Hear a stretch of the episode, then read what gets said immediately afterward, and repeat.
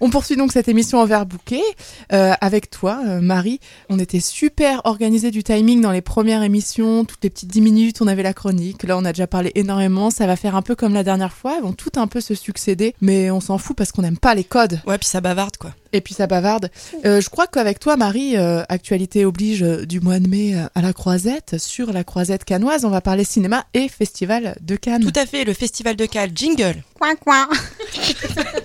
Alors, merci Audrey. 71 éditions après sa première fois, le Festival international du film de Cannes en France demeure l'un des événements les plus médiatisés au monde et le plus important festival de cinéma du point de vue du rayonnement international.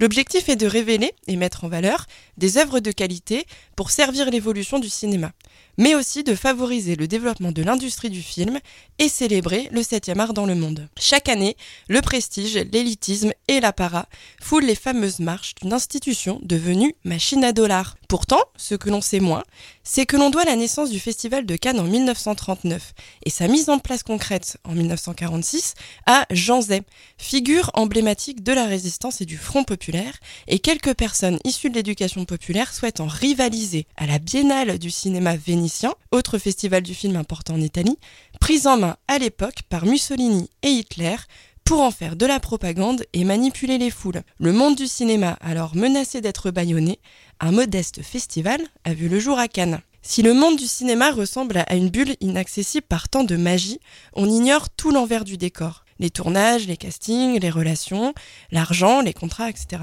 La preuve, 2017. Un mouvement féministe apparaît dans les journaux et sur les écrans et sort enfin de l'ombre.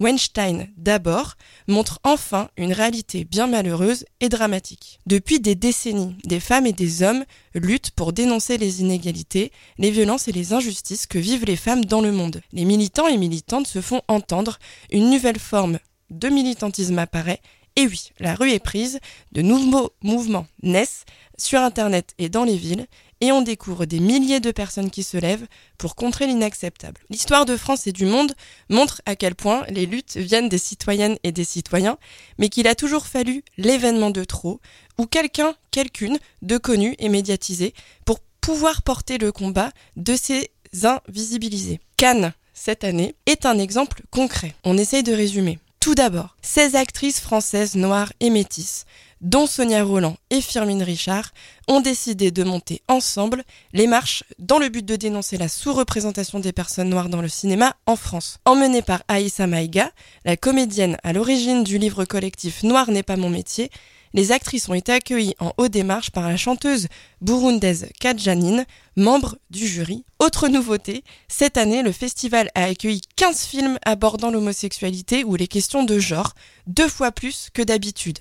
En compétition, nous avons retrouvé le film Rafiki, premier film kényan sélectionné au Festival de Cannes mais interdit dans son pays, qui parle d'homophobie avec un mélange de lutte qui donne le pouvoir au rêve et à l'amour. La réalisatrice pousse ainsi les lourdes portes de l'intersectionnalité et de l'homophobie. Aussi, Plaire, aimer et courir vite de Christophe Honoré, qui raconte de son côté une histoire d'amour dans l'ombre du sida, pour ne citer que ces deux-là. Nous pouvons aussi parler du discours incroyable et bouleversant d'Asia Argento, qui a été courageusement la première à avoir témoigné publiquement contre Harvey Weinstein. Venue cette année remettre le prix de la meilleure actrice, elle a pris la parole sur la scène pour dire, je la cite, Harvey Weinstein ne sera plus jamais le bienvenu ici, j'ai été violée ici même à Cannes, vous savez qui vous êtes, nous savons qui vous êtes et nous n'allons pas vous permettre de vivre dans l'impunité. Et pour terminer par le début, en ouverture du festival, 82 femmes du 7e art ont gravi les marches pour une journée dédiée aux femmes de cinéma,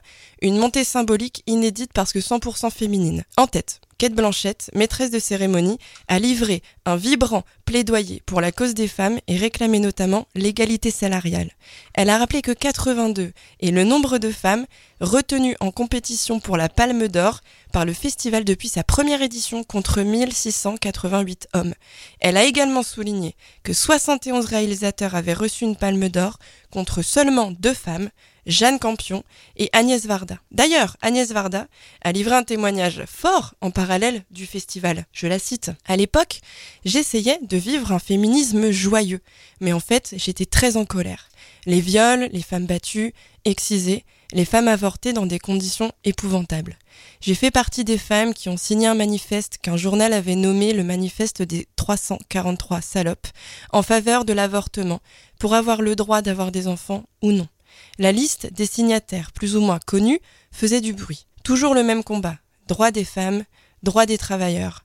Je ne sais pas à quel moment j'ai pris conscience que ça n'était pas seulement la question d'être libre, mais que le combat des femmes serait collectif ou ne le serait pas. Après avoir vécu un festival IDAO sur Amiens, une semaine extraordinaire fait de rencontres, d'investissements, de rassemblements et d'émotions, plus que jamais, avec et auprès de toutes les femmes ensemble. Soyons en colère, luttons joyeusement pour que la liberté existe et perdure.